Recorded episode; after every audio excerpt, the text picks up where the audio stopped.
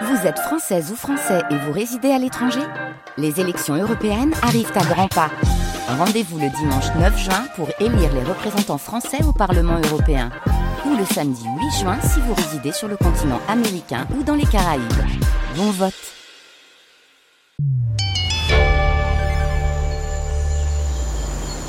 Que resterait-il de la personne que vous êtes aujourd'hui après avoir vécu 17 ans dans une tribu lointaine, isolée du reste du monde? Quand il fut retrouvé, il pouvait à peine parler français. Et la rapidité avec laquelle sa langue lui est revenue est remarquable. Sa poitrine présente des scarifications formant deux lignes horizontales. Il dit qu'il aurait aimé rester avec les Noirs. Cet article du Times ne passe pas inaperçu lorsqu'il est publié le 21 juillet 1875 il relate l'incroyable histoire d'un Français, Narcisse Pelletier, recueilli à l'âge de 14 ans par des aborigènes suite au naufrage du navire qui le transportait. Après avoir vécu 17 ans parmi eux, il vient tout juste d'être récupéré par un bateau anglais. L'homme, âgé aujourd'hui de 31 ans, s'apprête à rentrer en France il va retrouver ses proches et pouvoir raconter ce qu'il a vécu sur cette terre inexplorée, entourée de ces hommes et de ces femmes que les Européens à l'époque considèrent comme des sauvages vivant à l'état primitif. C'est cette histoire vraie de naufragés que je vais vous raconter. Je suis Daniel Fievet, passionné de voyage et d'aventure, et je vous emmène dans le sillage de celui que la mer a projeté dans un monde radicalement différent du sien et qui a su s'y adapter de façon admirable.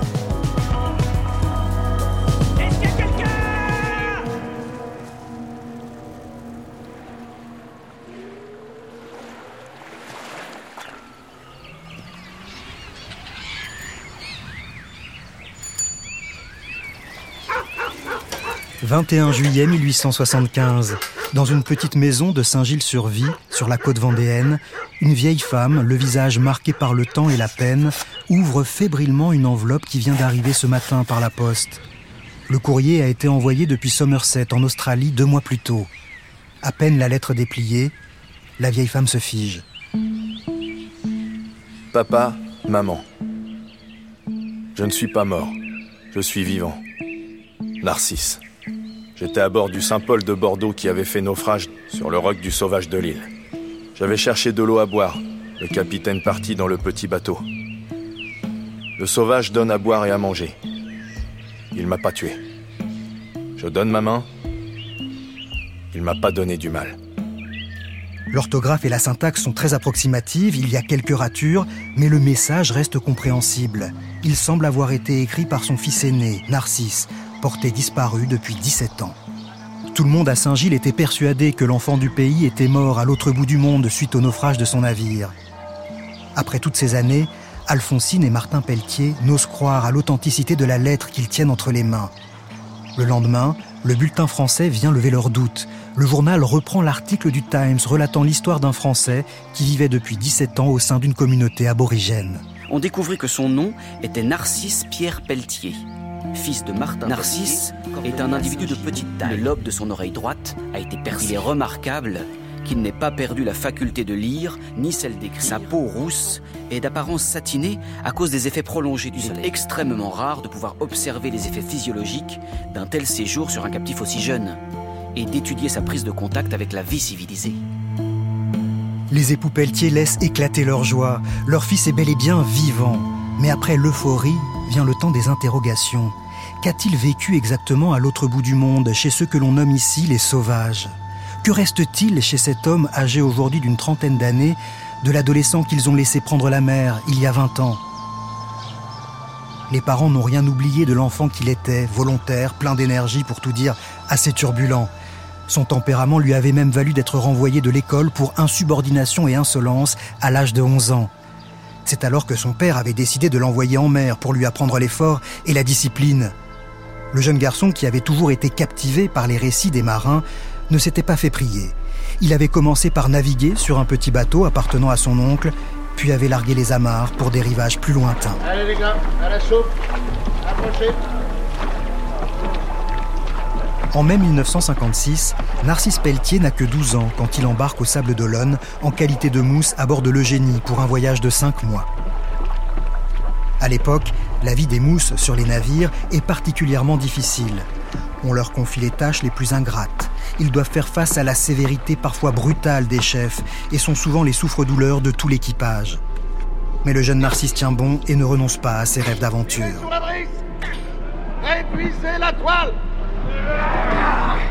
À peine rentré, il embarque pour Trieste et les côtes d'Illyrie à bord de la Reine des Mers. Ne le regarde pas, ça va mal aller. Lors de ce voyage, il est encore plus maltraité. Un jour, l'adjoint du capitaine lui donne un violent coup de couteau. La blessure est profonde, pas question d'en supporter davantage. Pelletier profite d'une escale à Marseille pour s'enfuir.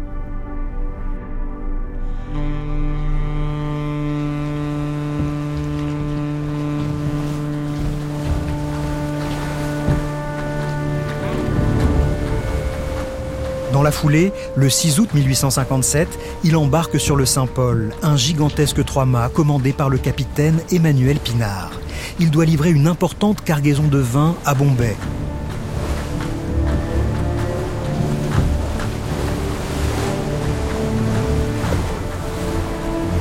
Le voyage s'annonce long, le jeune Mousse ne se doute pas à quel point.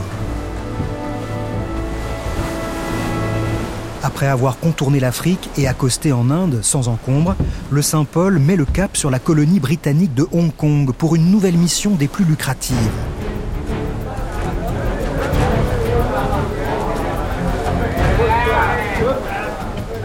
Le capitaine Pinard veut recruter des travailleurs chinois pour aller exploiter des mines d'or anglaises autour de Sydney en Australie. Depuis l'abolition de l'esclavage, les Britanniques manquent de bras dans la région. Convaincu par les promesses de fortune du capitaine français, 317 coulis, c'est ainsi que l'on nomme les travailleurs chinois à l'époque, embarquent sur le Saint-Paul. Narcisse Pelletier, qui n'a pas été autorisé à mettre le pied à terre pendant cette escale d'un mois à Hong Kong, assiste à l'embarquement de ces hommes le jour du départ, comme il le racontera bien plus tard à un certain Constant Merland, un médecin qui se passionnera pour son histoire et en fera le récit complet. Les Chinois furent entassés les uns sur les autres et le Saint-Paul partit, l'équipage faisant entendre les chants les plus joyeux. Jusque-là, tout s'était bien passé. Le voyage avait été des plus heureux et aucun présage ne pouvait jeter l'inquiétude dans les esprits. Malheureusement, un calme plat vint retarder et presque enrayer la marche du Saint-Paul. À bord, les provisions en vivres n'étant pas aussi abondantes qu'il aurait fallu pour nourrir toutes les bouches qui s'y trouvaient, force fut d'en diminuer la consommation, au grand mécontentement des coulis.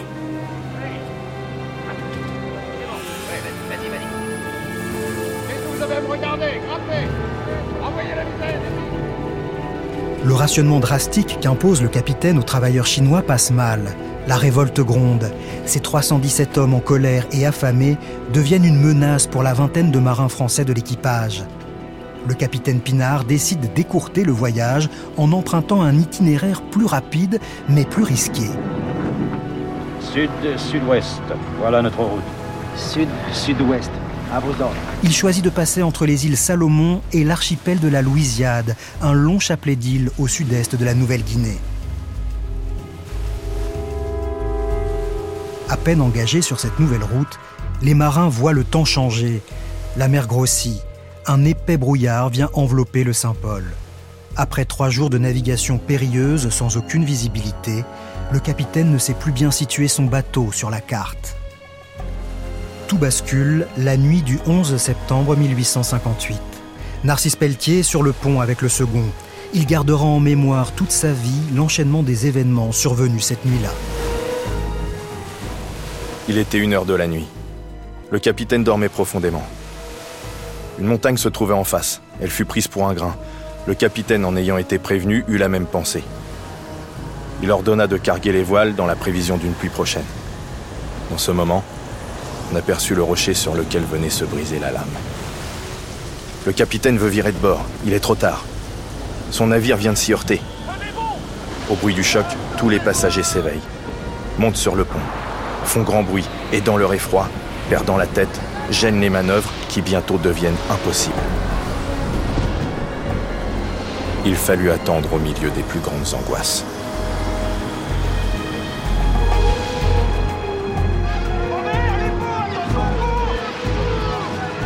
Au lever du jour, il faut se rendre à l'évidence. Le navire est condamné. Malmené par la houle, il menace de se disloquer. Les canaux sont mis à l'eau.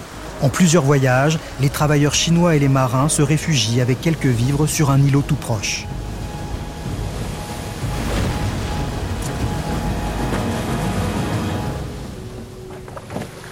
Depuis ce minuscule morceau de terre, ils aperçoivent sur le rivage de l'île qui leur fait face, l'île Rossel, une dizaine d'autochtones qui leur adressent de grands signes. Leur attitude ne semble pas menaçante, mais les Français se méfient.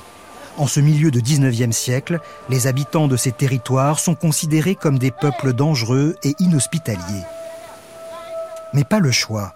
Les réserves d'eau douce étant au plus bas, il faut se rendre sur cette grande île verdoyante pour se ravitailler.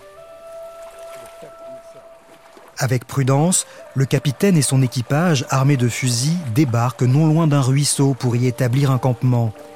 Quelques autochtones viennent à leur rencontre.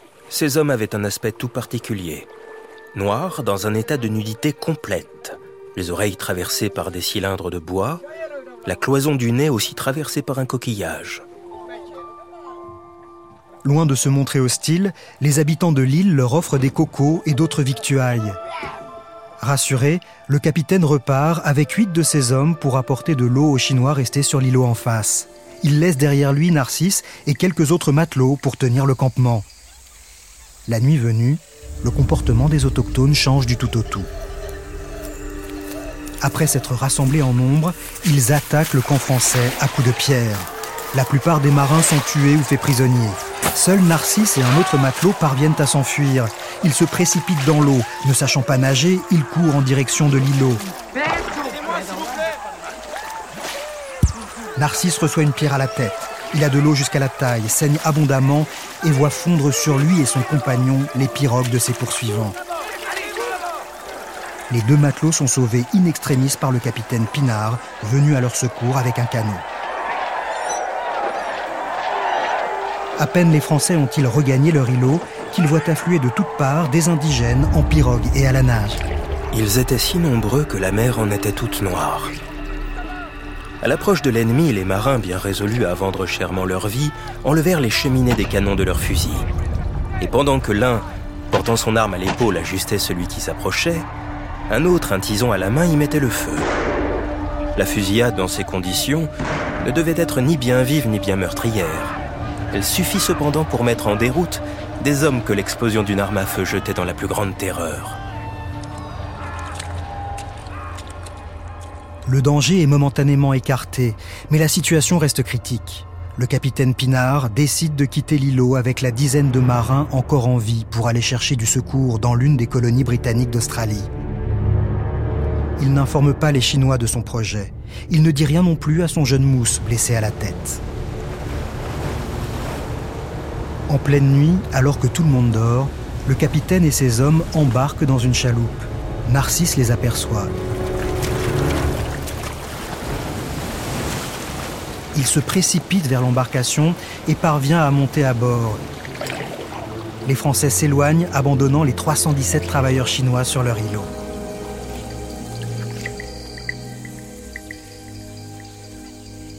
Lorsqu'un navire reviendra sur les lieux trois mois plus tard, dans l'espoir de secourir d'éventuels survivants, il découvrira sur l'îlot désert deux squelettes. L'équipage finira par retrouver sur l'île Rossel, en face, un Chinois caché dans la forêt. L'homme terrorisé racontera que les autochtones avaient tué et mangé tous ses compagnons. Seuls cinq d'entre eux avaient été épargnés et adoptés par des chefs. En décidant de s'enfuir dans leur chaloupe trois mois plus tôt, les naufragés français échappent à ce massacre, mais tous ne survivront pas aux épreuves qui les attendent.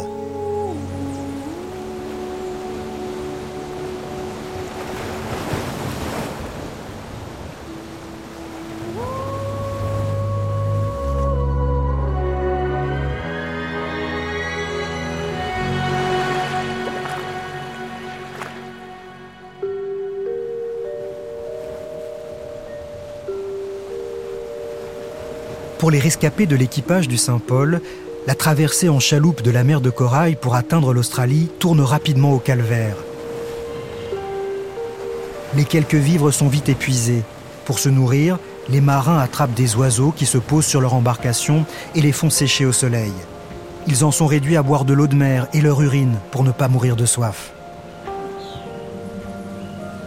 Après douze jours de navigation cauchemardesque, à la clarté de la lune, ils aperçoivent à l'horizon une montagne couverte de grands arbres. C'est la côte est de la péninsule du Cap York, au nord-est de l'Australie. Un territoire encore inexploré par les Européens à l'époque, sur lequel vivent des tribus que l'on dit cannibales. Le capitaine Pinard décide de prendre le risque d'accoster pour trouver de quoi boire et manger. Après quelques temps passés à terre, ils aperçoivent un groupe d'aborigènes qui les invite à approcher. Échaudés par leur précédente rencontre, les Français préfèrent s'enfuir. Les autochtones jettent alors sur eux leurs lances sans les atteindre.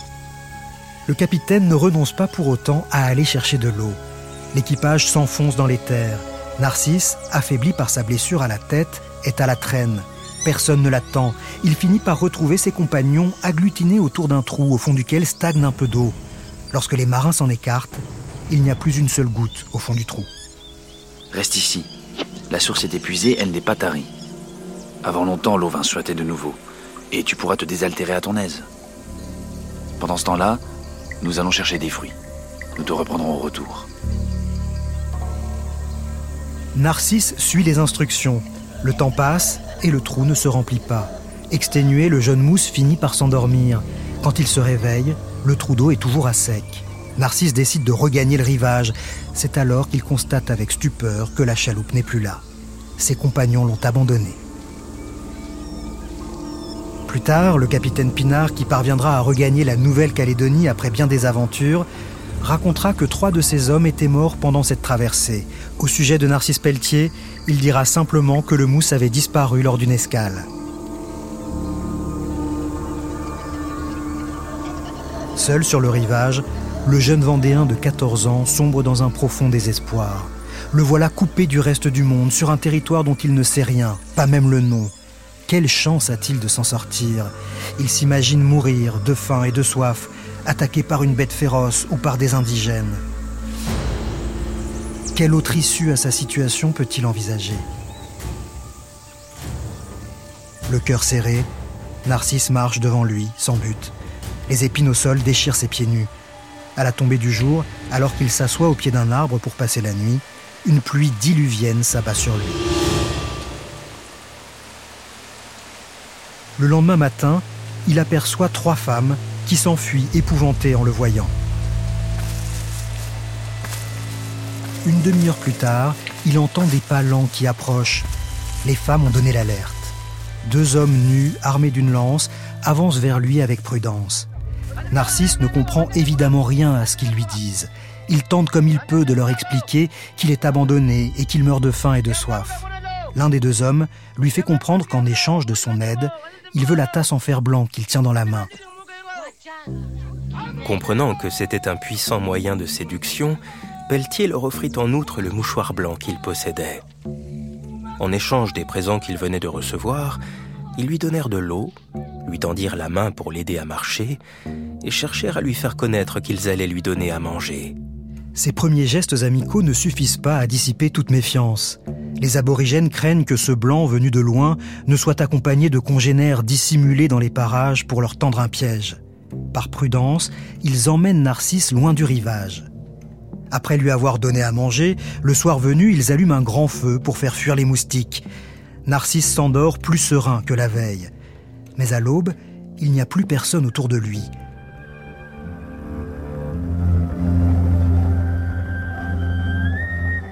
A-t-il été une nouvelle fois abandonné? Les aborigènes sont-ils partis chercher des amis pour se partager sa dépouille? Les plus sombres pensées traversent l'esprit du jeune mousse qui fond en larmes. En réalité, les deux hommes sont allés ramasser des fruits pour son petit déjeuner. En les voyant revenir, l'adolescent soulagé manifeste du mieux qu'il peut sa gratitude. L'un des deux hommes, nommé Mahademan, fait alors comprendre à Narcisse qu'il souhaite l'adopter et que désormais son nom sera Amglo. Pelletier, voulant payer à sa nouvelle famille la dette de la reconnaissance, l'emmena au lieu où l'équipage avait laissé quelques couvertures. Les sauvages s'en emparèrent en poussant des cris de joie.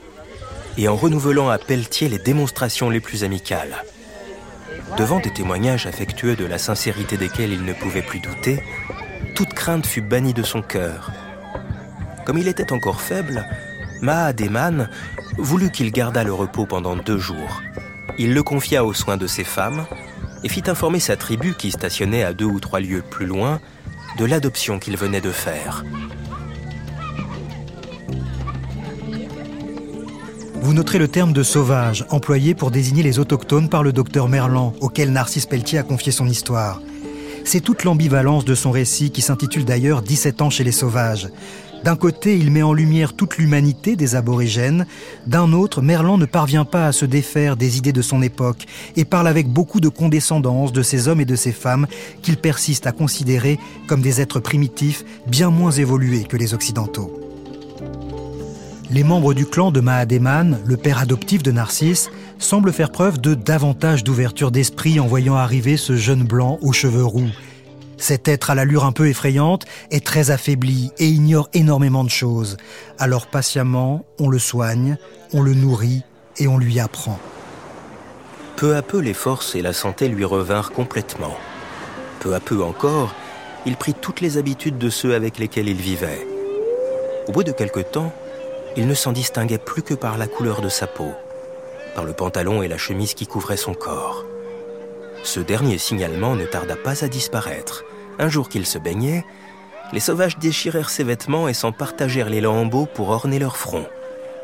Le voilà donc lui aussi à l'état primitif. Ce n'est plus le mousse Narcisse Pelletier dont nous allons avoir à parler, mais de Amglo, citoyen de la tribu de Oantaala, cette communauté aborigène d'une trentaine de personnes appartient à un groupe plus vaste, les Utalnganu. Ils sont répartis en petits clans le long du littoral du Cap York. Chaque communauté a son territoire. Celui du clan d'Amglo s'étend sur 7 km de littoral et se prolonge dans les terres sur une dizaine de kilomètres jusqu'aux crêtes d'une chaîne de montagnes recouverte par une épaisse forêt tropicale. Le territoire se poursuit dans l'océan jusqu'à la barrière de corail, à une cinquantaine de kilomètres des côtes. Amglo apprend rapidement la langue de ses nouveaux compagnons. Il découvre toute la richesse de la flore et de la faune qui l'entoure. Kangourous, émeux, mais aussi serpents et crocodiles. Si certains de ces animaux peuvent être redoutables, ils peuvent aussi constituer une excellente source de nourriture si l'on sait s'y prendre. Mais le groupe d'Amglo chasse peu. Il tire l'essentiel de son alimentation de la mer. L'ancien mousse apprend à naviguer en pirogue à balancier et à pêcher avec une lance. Il passe maître dans l'art de harponner le dugong, un mammifère marin très prisé des aborigènes.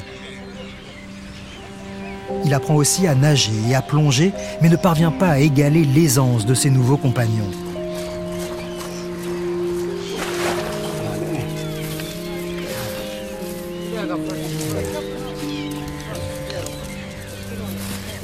Les mois passent Amglo fait preuve d'une extraordinaire capacité d'adaptation, mais il n'oublie pas d'où il vient. Ses parents, sa famille et sa vie en France lui manquent. Il rêve d'être secouru par l'un des navires européens qu'il voit parfois passer au large. À chaque fois que l'un d'eux s'approche, des membres de son clan vont à sa rencontre en pirogue pour échanger des denrées alimentaires contre du tabac ou des tissus colorés. Mais Amglo n'a jamais le droit de les accompagner. Dans la crainte qu'il ne cherchât à leur échapper, les indigènes avaient longtemps pris soin de le tenir à l'écart quand il se mettait en relation avec les Blancs. Une seule fois, il avait vu des hommes de sa couleur, qui, ayant abordé la terre, faisaient des cadeaux aux Noirs en échange de ceux qu'ils en recevaient. Vainement avait-il voulu s'approcher d'eux. On l'en avait tenu éloigné. Ce souvenir précis de Narcisse Pelletier que raconte le docteur Merlan fait écho au témoignage d'un naturaliste britannique de l'époque, John McGillivray le 18 août 1860, alors que ce scientifique effectue une sortie de reconnaissance sur la côte est du Cap York, il rencontre un groupe d'aborigènes. L'un d'entre eux était assez clair de peau pour être métis, mais il tendait à se soustraire à mon observation et s'est dérobé lorsque j'ai tenté de l'examiner de près. Ce jeune homme est sûrement Narcisse Pelletier. Il a 16 ans lorsque le naturaliste l'entreaperçoit en août 1860. Cela fait deux ans qu'il vit avec les aborigènes. Selon le récit qu'il fera plus tard, ce jour-là, il ne se dérobe pas volontairement au regard du Britannique de passage. Ce sont ses compagnons qui le retiennent. Lors des rares passages de navires étrangers, Amglo réalise qu'il est devenu le captif de ses sauveurs. Mais le reste du temps, il vit tout à fait librement. Mahademan, son père adoptif, fait preuve de beaucoup de bienveillance à son égard. Amglo noue des amitiés fortes au sein de son clan, notamment avec un jeune d'à peu près son âge, Sassi, le fils du frère de son père adoptif, son cousin si vous préférez. Les deux jeunes hommes passent beaucoup de temps ensemble, notamment pour aller pêcher afin de nourrir leur famille. Sassi se montre protecteur avec son nouvel ami. Un jour, il évite même un drame de justesse en volant à son secours. Pelletier avait la garde d'un énorme morceau de tortue qui ne lui était pas destiné. Un sauvage crut qu'il s'était arrogé la part du lion, il se jeta sur Pelletier qui se trouvait sans défense. Il se préparait même à le percer de sa flèche, quand Sassy accourut et, le menaçant de la sienne, l'obligea de lâcher prise. Au bruit du combat, des camarades accoururent et séparèrent les duellistes, qui ne s'étaient fait que des blessures. Amglo n'a pas que des amis au sein de sa petite communauté. Son statut reste un peu à part. Les enfants se moquent souvent de lui en raison de sa couleur de peau. Certains comportements qu'il a gardés de sa vie d'avant lui valent aussi quelques moqueries. Pelletier avait conservé des habitudes de propreté qu'il avait prises dans son enfance. Il poussait les choses jusqu'à se laver les mains tous les jours. Si cette pratique ne lui avait pas créé d'ennemis, elle l'avait exposé aux railleries du plus grand nombre, qui en riait de bon cœur. Progressivement, Amglo se conforme aux us et coutumes de sa communauté. Il se fait percer le lobe de l'oreille droite pour y introduire un cylindre de bois. Au regard des membres de son clan, plus le cylindre que l'on arbore aux oreilles est large, plus on est estimable. Il se met aussi à porter un coquillage de forme allongée en travers du nez. En revanche, il se soustrait à la pratique qui consiste à s'arracher une incisive. L'extraction d'une des incisives de la mâchoire inférieure donne pour l'autre vie la garantie de boire une eau de bonne qualité. Elle offre un autre avantage dont on jouit immédiatement, celui d'augmenter les agréments du visage. Pelletier s'y montra insensible. Au risque de garder une marque disgracieuse, il voulut conserver toutes ses dents. Si l'ancien mousse garde toutes ses incisives, il finit par accepter une opération douloureuse devant laquelle il avait d'abord reculé. Ceux qui s'y refusent sont des personnages si ridicules qu'on les montre au doigt. Il n'y avait pas à hésiter. Le procédé opératoire est des plus simples. L'instrument que l'on emploie est un morceau de verre dont on se sert comme un bistouri. Avec ce morceau de verre, on fait des incisions profondes sur différentes parties du corps. On commence presque toujours par la région abdominale. Là, elles doivent être horizontales. Le but étant d'obtenir des cicatrices très apparentes, on a soin tous les deux jours d'écarter les bords de la plaie. Narcisse Pelletier conservera toute sa vie ces larges cicatrices qui ont pour but chez les aborigènes de rendre le torse des hommes plus attirant pour les femmes. Sans doute on a souffert, mais quelle récompense par la suite On possède désormais le don charmant de plaire. Pouvait-il s'acheter trop cher? Narcisse, alias Amglo, adopte donc les critères de beauté de son clan. Ce n'est pas seulement son apparence physique qui change, sa transformation est bien plus profonde. Ses repères et ses représentations du monde aussi sont bouleversés. Et il vit ce séisme intérieur à un moment crucial dans la construction de tout individu, celui du passage à l'âge adulte. Cette évolution ne s'effectue pas sans heurts. Au début de son séjour, Amglo tente d'opposer à ses nouveaux compagnons les croyances de sa vie d'avant.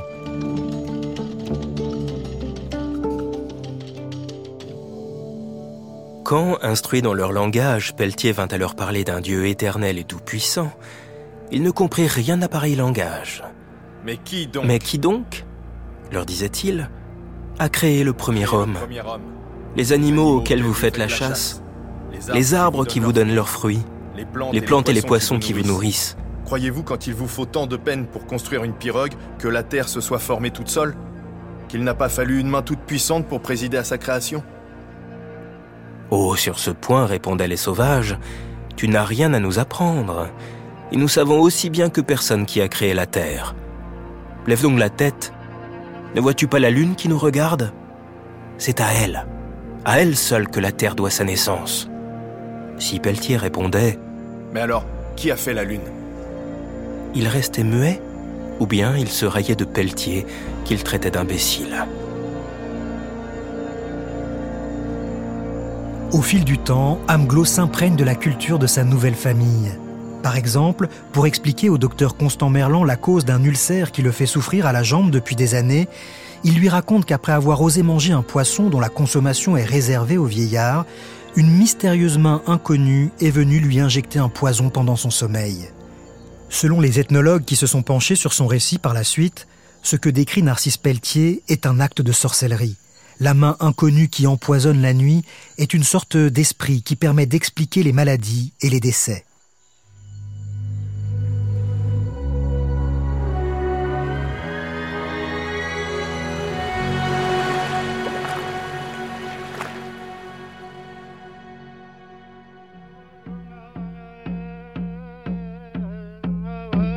Plus les années passent et plus Narcisse Pelletier, devenu Amglo, perd de vue celui qu'il était avant son arrivée chez les aborigènes.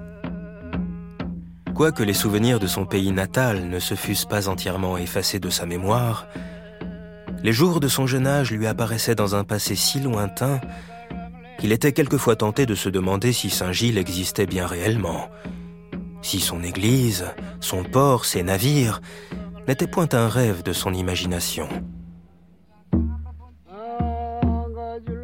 Amglo participe aux grandes fêtes durant lesquelles les clans voisins se rassemblent pour échanger, chanter et danser à la lueur des flammes jusque tard dans la nuit. Il adopte les rituels de sa communauté, effectue les rites de passage selon les traditions ancestrales. Il prend aussi part aux batailles, parfois meurtrières, qui opposent son clan à des communautés rivales. S'il pratique la guerre, Amglo connaît-il aussi l'amour chez les Untanganu? Le récit du docteur Merlan est beaucoup plus évasif à ce sujet. Il indique simplement qu'une fillette de 7 ans d'un clan voisin lui est promise comme épouse, alors que lui en a 30. Inutile d'ajouter que cette union n'était encore qu'un mot. Pelletier pourra donc contracter un mariage en France sans crainte d'être poursuivi de bigamie. Merlan préfère ne pas s'attarder sur la question. Une autre source, un ami de Narcisse Pelletier, prétendra que ce dernier lui avait confié qu'il avait eu trois enfants en Australie et qu'il n'avait pas tout raconté au docteur Merlan. Quoi qu'il en soit, il est certain que lorsqu'il arrive dans sa 32e année, Amglo a noué des attaches fortes avec son clan. Il n'imagine plus finir sa vie ailleurs. Le sort va en décider autrement. Paris, Paris à la voile À tous sur le pont exécution Vite, larguez la voilure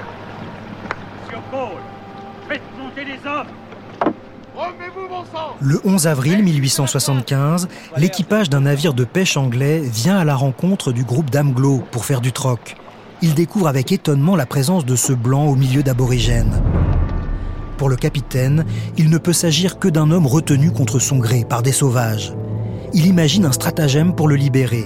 Les Anglais font miroiter de belles marchandises aux autochtones et invitent Amglo à venir les chercher sur leur navire. Son clan l'encourage à y aller. Une fois à bord, les marins, revolver à la main, empêchent Amglo de repartir. Celui-ci ne parvient pas à expliquer sa situation. Il ne comprend pas l'anglais et ne sait plus parler français. Pensant bien faire, les marins l'arrachent à sa terre d'adoption et le conduisent à Somerset, la colonie britannique la plus proche.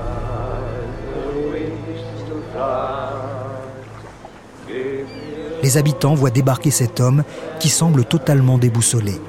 Un témoin racontera. Pendant qu'il était à Somerset, il fit plusieurs tentatives d'évasion. Il voulait retourner parmi le peuple aborigène qui l'avait secouru.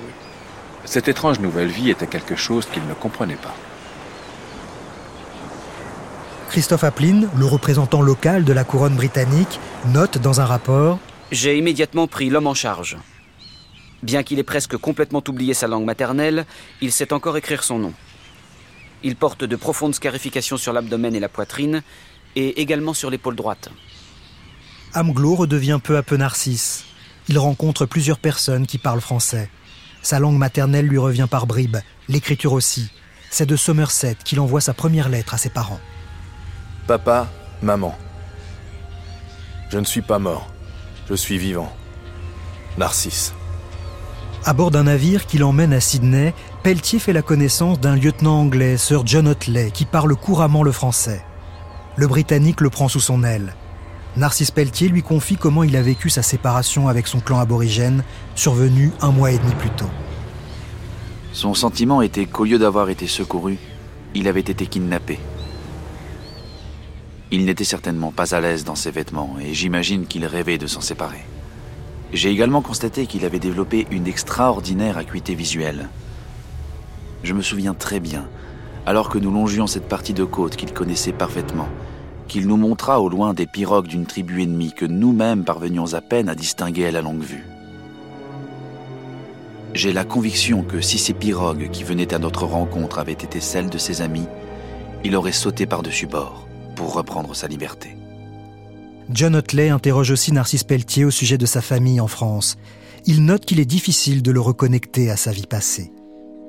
Il reconnaissait qu'il avait un père, une mère et aussi plusieurs frères et sœurs, mais lorsqu'on lui demandait s'il voulait les revoir, sa réponse était invariablement ⁇ Ils sont tous morts, puisque c'était il y a si longtemps. On ne pouvait lui faire entendre raison sur le fait que, si son père et sa mère pouvaient être décédés, les plus jeunes de ses proches pouvaient ne pas l'être.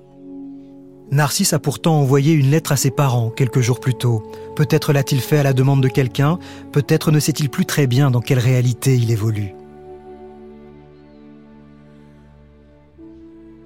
Fin mai 1875, Narcisse Pelletier arrive à Sydney.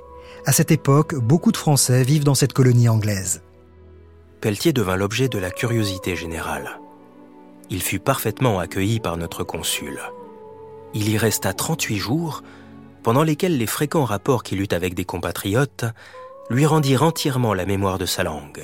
Une deuxième lettre que Narcisse Pelletier écrit à ses parents le 6 juillet 1975 atteste de ses progrès mon cher père et ma chère mère et mes frères. Je vous écris une autre fois. Je vous embrasse de tout mon cœur si vous êtes vivant. Je suis arrivé à Nouméa. Le consul de Sydney m'a envoyé. Je suis à bord d'un navire de guerre. Je partirai dans un mois à bord du autre navire qui est venu il y a trois jours. Je me porte bien. Je vous dis bonjour. Narcisse Pierre Pelletier.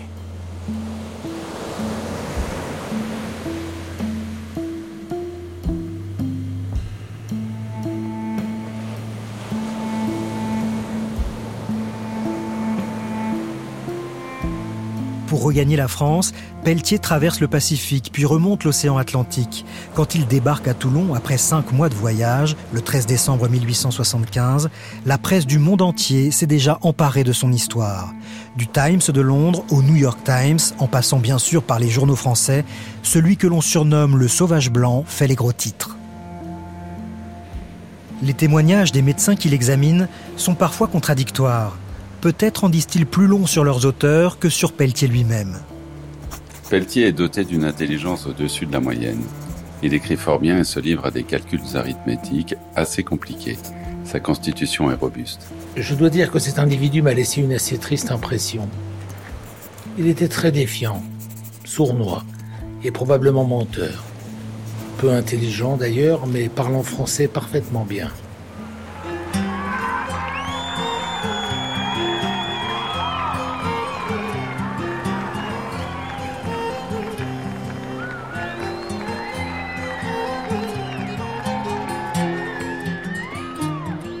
Le 2 janvier 1876, Narcisse Pelletier fait une entrée triomphale à Saint-Gilles, son village natal.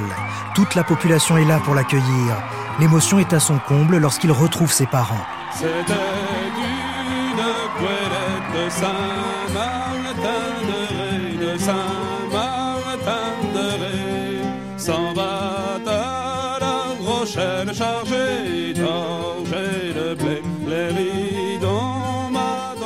Le lendemain, une messe solennelle est donnée dans l'église de Saint-Gilles pour célébrer l'heureux événement.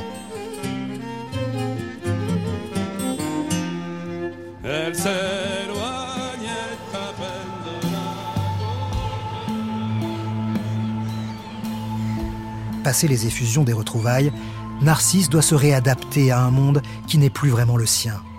Les autorités lui trouvent un emploi de gardien de phare à Saint-Nazaire. Le regard des autres lui pèse.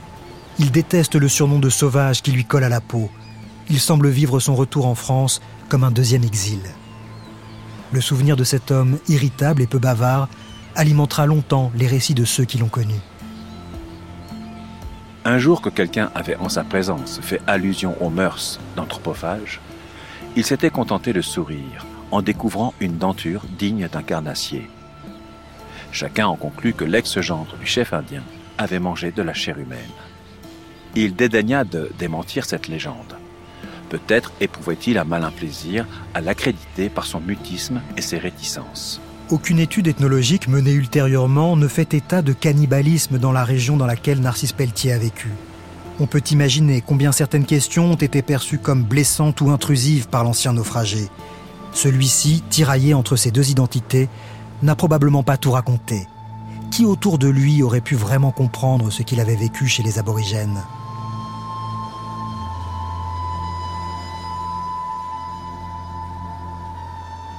Près de cinq ans après son retour, Pelletier se marie. Il n'aura pas d'enfant de cette union. On ne saura jamais avec certitude s'il a laissé une descendance derrière lui en Australie. Le 28 septembre 1880, Narcisse Pelletier, alias Amglo, meurt à l'âge de 50 ans. Son témoignage, minutieusement retranscrit par Constant Merlan, constitue un document ethnographique unique sur le mode de vie des Outanganou, juste avant l'intrusion des Européens dans leur monde.